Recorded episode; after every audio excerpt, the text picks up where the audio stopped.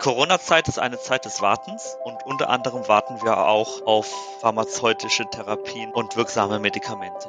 Wirksame Therapien gegen das Coronavirus, ja auch Impfstoffe, das wären die Mittel der Wahl, um aus dem Lockdown herauszukommen. Doch wie weit sind die Studien dazu schon? Gibt es erste Erkenntnisse aus klinischen Erprobungen und wie sehen diese Ergebnisse, so es sie denn bereits gibt, beim genaueren Blick durch die Evidenzbrille aus? Darüber wollen wir heute reden und damit herzlich willkommen zum Corona-Update an diesem Dienstag. Es ist der 21. April. Wir, das sind Martin Scherer, Präsident der Deutschen Gesellschaft für Allgemeinmedizin und Familienmedizin, der DGAM und Direktor des Instituts und Poliklinik für Allgemeinmedizin am UKE in Hamburg. Und ich bin Dennis Nöster, stellvertretender Chefredakteur und Nachrichtenchef der Ärztezeitung aus dem Hause Springer Medizin. Guten Morgen, Martin Scherer in Hamburg. Guten Morgen. Herr Scherer, angesichts der Covid-19-Pandemie läuft die Suche nach Impfstoffen und Therapien wirklich auf Hochtouren, muss man sagen. Wenn man nur mal, um ein Beispiel zu nennen, auf die Website des Verbands der forschenden Arzneimittelhersteller in Deutschland, dem VFA, nachschaut, da ist dort die Rede von mindestens 80 Impfstoffprojekten, an denen gearbeitet werde. Und zig Wirkstoffe und Kombinationen werden dort genannt, an denen geforscht wird. Allein in dem Clinical Trials Register in den USA, clinicaltrials.gov, GOV findet man über 440 registrierte interventionelle Studien zu Covid-19. In der analogen Datenbank der EU, EutraCT, immerhin noch 109 gemeldete Studienprojekte. Herr Scherer, verliert man da nicht ein bisschen den Überblick? Das ist völlig richtig. Es gibt derzeit sehr viele Forschungsprojekte. Ich kenne auch nicht jedes einzelne dieser Vorhaben, aber die Studienaktivität ist grundsätzlich sehr zu begrüßen. Wirksame Therapien sind ja immer ein Problem bei viralen Erkrankungen. Und hinzu kommen die vielen fatalen Verläufe bei Covid-19. Da ist jede Suche nach einem wirksamen Impfstoff oder einem Therapeutikum gerechtfertigt. Also die Menge an Studien, von denen wir gerade gesprochen haben, von dieser hohen Zahl, ist einfach wahrscheinlich auch der Tatsache geschuldet, dass man nicht genau weiß, in welche Richtung man da idealerweise forschen sollte. Es gibt so ein paar Indizien und deswegen gibt es sicherlich auch so viele Vorhaben, an denen da gearbeitet wird. Herr Scherer, wir wollen uns mit zwei Molekülen heute beschäftigen, zwei von sehr vielen, an denen gearbeitet wird, und zwar Chloroquin und Remdesivir. Werden die meisten, die uns hier zuhören, sicherlich in den letzten Tagen und Wochen schon mal von gehört haben. Wir beginnen mal mit letzterem, nämlich mit Remdesivir. Das ist ein Nukleosid-Analogon, das eigentlich für die Therapie bei Ebola entwickelt wurde. Und dafür wird es auch in Afrika in Studien eingesetzt. Herr Scherer, zunächst mal die Grundlagen. Was könnte eine Rationale sein, warum man diesen Wirkstoff jetzt testet? Sie haben es schon angedeutet, das Virustaticum Remdesivir wurde ursprünglich zur Behandlung von Infektionen mit Ebola, aber auch mit dem Marburg-Virus entwickelt. Remdesivir, haben Sie auch schon angesprochen, gehört zu den Nukleosid-Analoga. Und als Nukleosid-Analogon ist es eine Substanz, die einem natürlichen Nukleosid ähnelt und das wiederum sind organische Moleküle, also Nukleoside sind organische Moleküle, die aus einer Nukleobase und einer Pentose bestehen. Nukleobasen sind Bausteine von RNA und DNA und Pentosen sind Monosaccharide mit einem Kohlenstoffgerüst mit fünf Kohlenstoffatomen. Also es sind Arzneistoffe, diese Nukleosidanaloga, die zur antiviralen Behandlung eingesetzt werden. Es handelt sich um sogenannte nukleosidische reverse Transkriptase-Inhibitoren und sie spielen eine große Rolle zur Behandlung von Infektionskrankheiten wie, wie HIV, Hepatitis B, Hepatitis C und jetzt ist der Mechanismus der, dass nach Kopplung an einem Triphosphat, dann die RNA-Polymerase des Virus, in dem Fall das SARS-CoV-2-Virus, diesen Baustein akzeptiert. Das heißt, ein Teil dieses Remdesivir-Triphosphats wird sozusagen akzeptiert, aber der Einbau in die RNA-Kopie gelingt nicht. Remdesivir-Triphosphat bleibt in der RNA-Polymerase hängen und der Kopierer, der verwendet wird, um die RNA-Viren zu vermehren, klemmt und die Replikation stoppt. Papierstau Ende. Also das ist die Rationale hinter diesen RNA-Polymerase-Hämmern. Die Viren können faktisch nicht replizieren, die können ihr Erbgut nicht kopieren. Jetzt wurde jüngst tatsächlich über, in Anführungszeichen, erste positive Erfahrungen mit Remdesivir bei Covid-19 berichtet und zwar in keinem geringeren Journal als dem New England Journal of Medicine. In dieser Studie oder in den Ergebnissen dieser Studie, die da jetzt zunächst veröffentlicht wurden, kam die Arznei an 61 Covid-19-Patienten zum Einsatz. Ich glaube, ausgewertet wurden einige weniger. Das ist eine multizentrische Untersuchung gewesen. Da wurden wohl auch Patienten aus Düsseldorf und aus Wien mit eingeschlossen in Anführungszeichen. Und die Autoren berichten uns in dieser Arbeit, sie hätten eine, wieder Zitat, klinische Verbesserung beobachtet bei 36 von 53 Patienten. Macht nach Adam Riese 68 Prozent. Das klingt nach einer ziemlichen Sensation auf den ersten Blick, oder? Hohe Prozentzahlen klingen immer erstmal gut, aber was steckt genau dahinter? Es waren Patienten, die mit Covid-19 in ein Krankenhaus eingewiesen worden waren. Die Patienten erhielten eine zehntägige Remdesivir-Behandlung und dieser Bericht, den Sie ja ansprechen, der basiert auf Daten von Patienten, die im Zeitraum 25. Januar diesen Jahres bis 7. März diesen Jahres eben unter dieser Behandlung standen. Sie haben es schon angesprochen, von diesen 61 Patienten, die mindestens eine Remdesivir-Dosis erhielten, konnten acht nicht analysiert werden und von den 53 Patienten, deren Daten analysiert wurden, waren 22 Patienten in den USA, 22 in Europa, Wien und Düsseldorf haben Sie schon angesprochen. In Kanada waren einige und neun in Japan und zu Beginn der Studie erhielten 30 Patienten eine mechanische Beatmung und vier eine extrakorporale Membranoxygenierung. Die ECMO. Richtig, die ECMO. Was ist dabei rausgekommen? Insgesamt wurden 25 Patienten entlassen, sieben starben. Die Mortalität betrug insgesamt 18 Prozent. Von den 34 Patienten, die eine invasive Beatmung erhielten, starben sechs Patienten. Von den 19 Patienten, die keine invasive Beatmung erhielten, verstarb einer. Und wenn man das dann insgesamt so anschaut, ja, dann haben sich in dieser, man muss sagen, Anwendungsbeobachtung von den 53 Patienten 36 verbessert und dann ist es eben eine klinische Verbesserung von 68 Prozent. Aber es ist eben keine placebo-kontrollierte Studie und sie ist auch gefördert von Gilead. Es ist im Grunde genommen, ich habe es schon gesagt, eine Anwendungsbeobachtung. Das ist das Thema dieses Podcasts. Auch wir wollen ja auch so ein bisschen ein Evidenz-Update machen, Evidenz-Check vielleicht. Und da geht's dann am Ende gar nicht so sehr, dass wir uns die Ergebnisse anschauen von einer Arbeit, sondern vielmehr die Methode. Und da haben Sie schon Details genannt. Sie haben gesagt, na ja, es gibt hier keine Placebo-Kontrolle, sprich, wir sehen eigentlich nur Ergebnisse über die mit Verum behandelten Patienten. Es ist eine relativ kleine Studie und Sie haben bereits diesen Begriff Anwendungsbeobachtung genommen. Was müsste man jetzt eigentlich ja als, als Resümee daraus nehmen aus dieser Methode? Was ist die Besonderheit an dieser Arbeit? Und letztlich, was hat das dann für eine Aussagekraft, diese Arbeit? Die Aussagekraft ist sehr gering. Die gesicherten übertragbaren Schlussfolgerungen, die sind sehr viel kürzer als die ganzen Limitationen. Und zu den Limitationen gehört zum Beispiel, dass keine Daten über die Viruslast gesammelt wurden und wir deshalb auch gar nicht die antiviralen Wirkungen von Remdesivir in diesem Kollektiv anschauen konnten oder darüber was wissen. Wir wissen auch nicht den Zusammenhang zwischen der Viruslast zu Studienbeginn und der Virussuppression und dem klinischen Ansprechen. Dann war die Dauer der Remdesivir-Therapie nicht ganz einheitlich durch unterschiedliche Aufenthaltszeiten. Die Studiengröße, die Population ist relativ klein, die Follow-up-Dauer ist relativ kurz. Wir haben keine Langzeitergebnisse. Dann die acht Patienten, über die wir nichts wissen, die Sie schon ganz zu Beginn angesprochen haben. Dann unterschiedliche Begleitfaktoren. Diese wenigen Patienten waren auf unterschiedliche Länder verteilt in unterschiedlichen Kontexten mit unterschiedlichen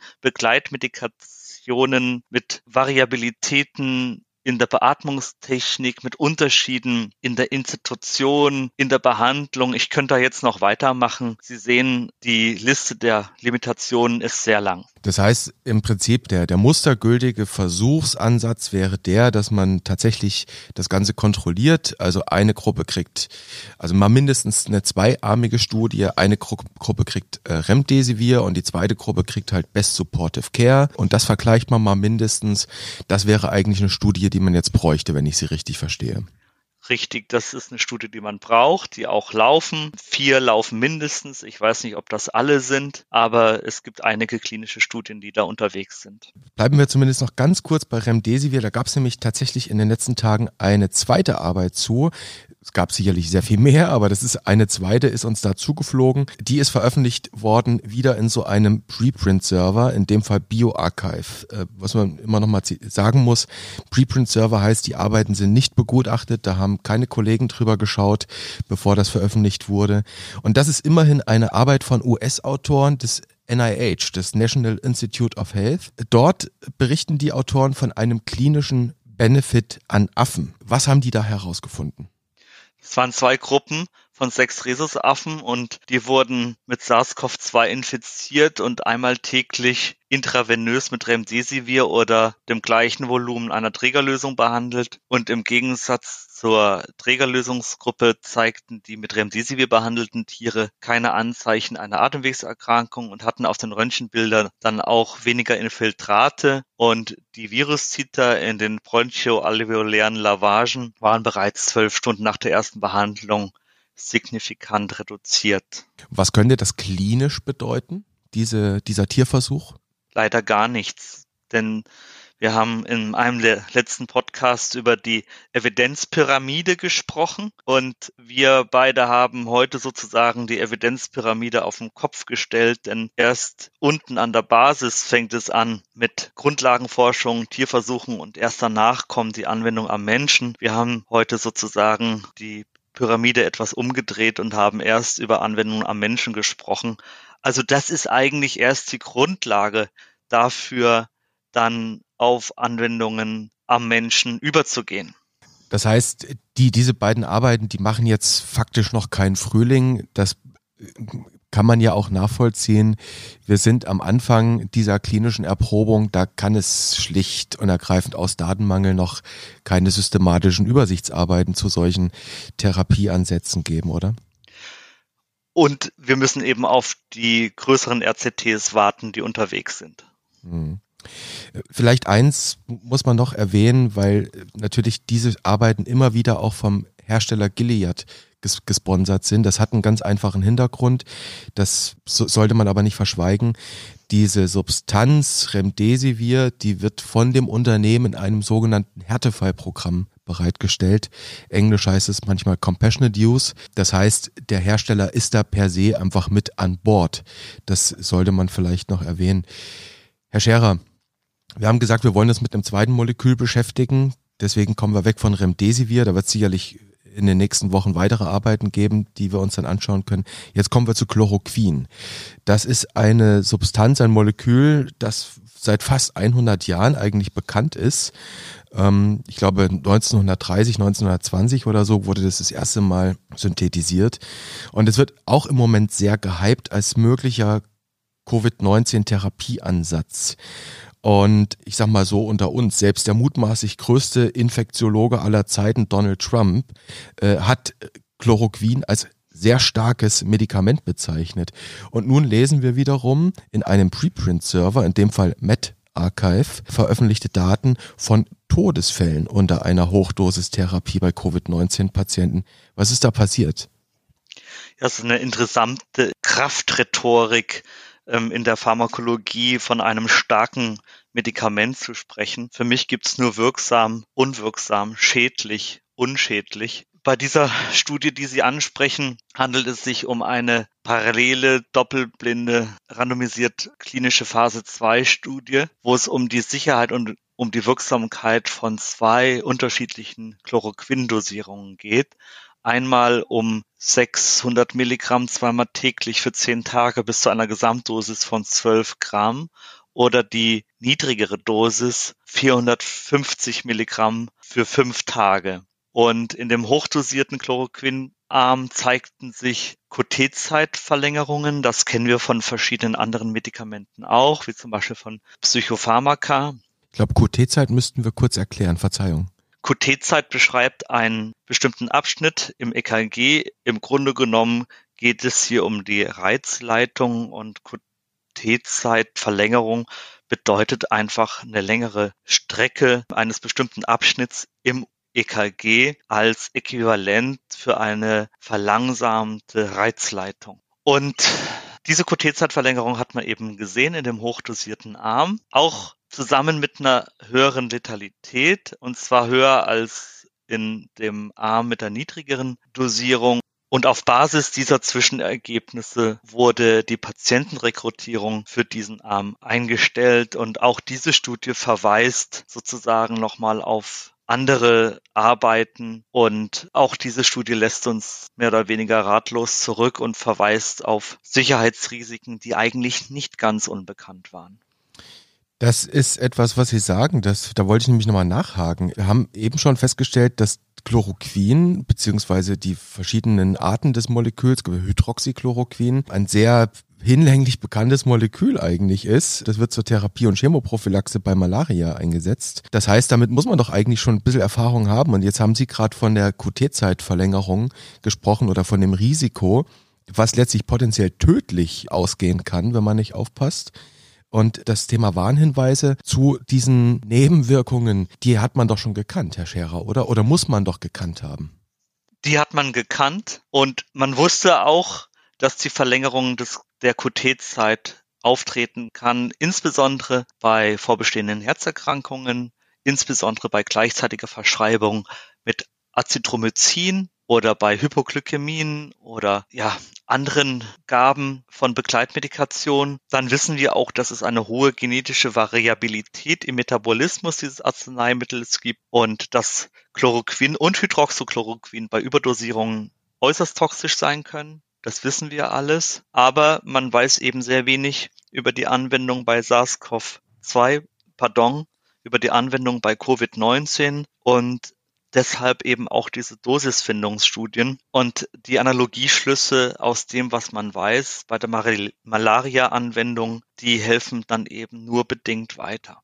Sie haben von den bekannten potenziell tödlichen Nebenwirkungen gesprochen. Da hat vielleicht das, was unser Oberinfektionsforscher Donald Trump gesagt hat, mit dem starken Medikament vielleicht noch eine ganz andere Bedeutung am Ende. Sie haben auch über Dosisfindung gesprochen, eine Sache, die in der klinischen Erprobung von Therapien eigentlich zum guten Ton gehört. Das heißt, dass wir jetzt solche Studienergebnisse sehen, sehen müssen, wo es vielleicht auch zu Todesfällen kommt, das gehört zur Erprobung solcher Therapien dazu, Herr Scherer. Ja, das gehört auf jeden Fall dazu und das zeigt uns einfach, dass äußerste Vorsicht geboten ist und dass etablierte Therapien noch nicht vorhanden sind. Herr Scherer, wir haben jetzt über eine Evidenzpyramide, die auf dem Kopf steht, gesprochen. Wir haben über äh, kleine Studien, Anwendungsbeobachtungen, Dosisfindungsstudien gesprochen. Alles irgendwie kleinere Arbeiten, die aber am Ende dazu beitragen, dass man mehr lernt über diese Dinge. Vielleicht so eine Art Take-Home-Message aus dieser Episode. Ähm, was lernen wir denn generell für die klinische Forschung in Zeiten wie diesen? Was können wir aus diesen wenigen Arbeiten, die wir jetzt betrachtet haben, grundsätzlich ableiten für die klinische Forschung? Naja, dass es in Zeiten wie diesen darauf ankommt, Zeit zu gewinnen und sich Zeit zu nehmen und dass es eben auch Zeit braucht für gute Studien, für aussagekräftige Ergebnisse und dass es zurzeit eben keine evidenzbasierten Therapieoptionen gibt. Wir nehmen zur Kenntnis, dass zahlreiche Studien zur Arzneimitteltherapie bereits angelaufen sind, aber wir müssen warten. Herr Scherer, wir brauchen Zeit, wir müssen warten und wahrscheinlich müssen wir uns in diesen Zeiten auch mehrmals immer wieder in Geduld üben. Das nehme ich jetzt mal als Take-Home-Message mit. Zu guter Letzt Sie wissen, was jetzt kommt. Wie immer meine Frage, ob Sie es mit einem Cliffhanger versuchen wollen. Ja, im Leben kommt es immer sehr auf die Nähe- und Distanzregulation an. Und wir haben das hier auf einer gesellschaftlichen Ebene doch sehr durchexerziert. Heute haben wir über Dosisfindungsstudien gesprochen. Wo ist die toxische Dosis in der Nähe-Distanzregulation? Dann wollen wir schauen, dass wir uns nicht zu nahe kommen, uns nicht zu weit voneinander entfernen. Herr Scherer, ich bin gespannt auf die nächste Episode. Ich bedanke mich für das Gespräch an diesem heutigen Dienstag. Ich wünsche Ihnen einen guten Tag und würde mich freuen, wenn wir uns wiederhören. An gleicher Stelle und auf gleicher Welle. Vielen Dank. Ihnen auch einen guten Tag.